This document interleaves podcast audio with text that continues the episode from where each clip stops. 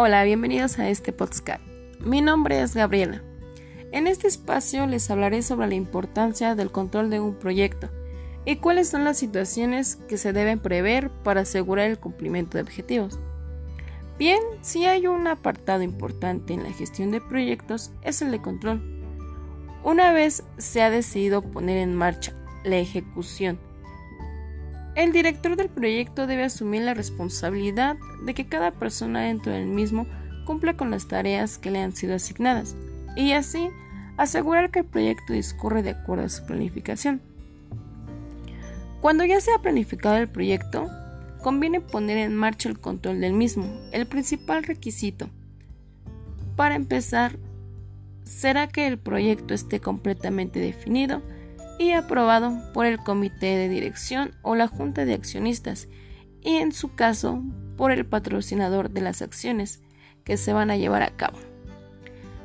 En estas líneas de actuación quedarán señalados los costes, el alcance que tendrá el proyecto y el cronograma que debe seguirse para cumplir los objetivos. Comenzamos con una base de costes. En este apartado se precisan los costes que se van a asumir en el proyecto, con una distribución temporal que irá en consonancia con la ejecución de las tareas en el tiempo. Este es muy útil a la hora de comparar las estimaciones con los costos reales. Tenemos la base del cronograma. Se realizará una línea temporal con los objetivos señalados en cada momento del proyecto. Tenemos también la base de alcance, formada por las distintas actividades de las que se compone el proyecto y que se van a permitir ejecutar los entregables. Todo esto queda reflejado en una web que se ha aprobado. Gracias a la base de alcance se puede conocer el avance de cada actividad y de cada entregable. Bien, una vez que ya tenemos definidas estas bases, es el momento de poner manos a la obra con el control del proyecto. Eso sí, es muy importante tener en cuenta ciertos aspectos durante la realización de estos trabajos. Estas son las situaciones que se deben prever para asegurar el cumplimiento de nuestros objetivos. Comenzamos con el alcance. En este punto se controlarán las tareas que deben ejecutar a cada uno de los miembros del proyecto y que el resultado cumple con los requisitos que se habían solicitado. Cuando una tarea no cumple con ello, se entiende como una ejecutada. Tenemos el plazo.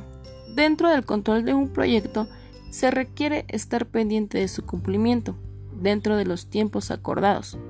Es preciso señalar aquí el primer cronograma. Se realiza sin tener en cuenta un margen de riesgo esto es porque si se tuvieran en cuenta estos márgenes, acabarían utilizándose para otras cuestiones que no encerrarían estrictamente un riesgo. Vamos. Tenemos también el coste, que son dos temas que requieren control. El coste total del proyecto y el control de la tesorería. También contamos con los riesgos. Es importante tener controlados los riesgos porque si se llega a producir un imprevisto, este va a tener un efecto inmediato sobre la consecución de los objetivos del proyecto.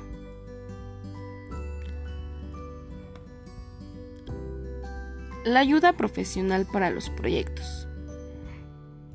Poder abarcar proyectos de altas dimensiones y procesos de un,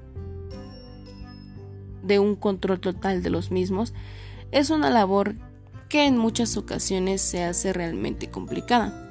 Por ello es necesario contar con softwares que incorporan a la empresa métodos de gestión ágil que utilizan las grandes corporaciones, una gran herramienta que facilitará la ejecución y la entrega de los proyectos en los plazos establecidos y que aporta una solución avanzada para las empresas. Bien, vemos que por último la idea del control control del proyecto es muy simple y se ha elaborado el mismo con unos objetivos, estudiando los recursos disponibles y elaborando una planificación para conseguir llegar a las metas.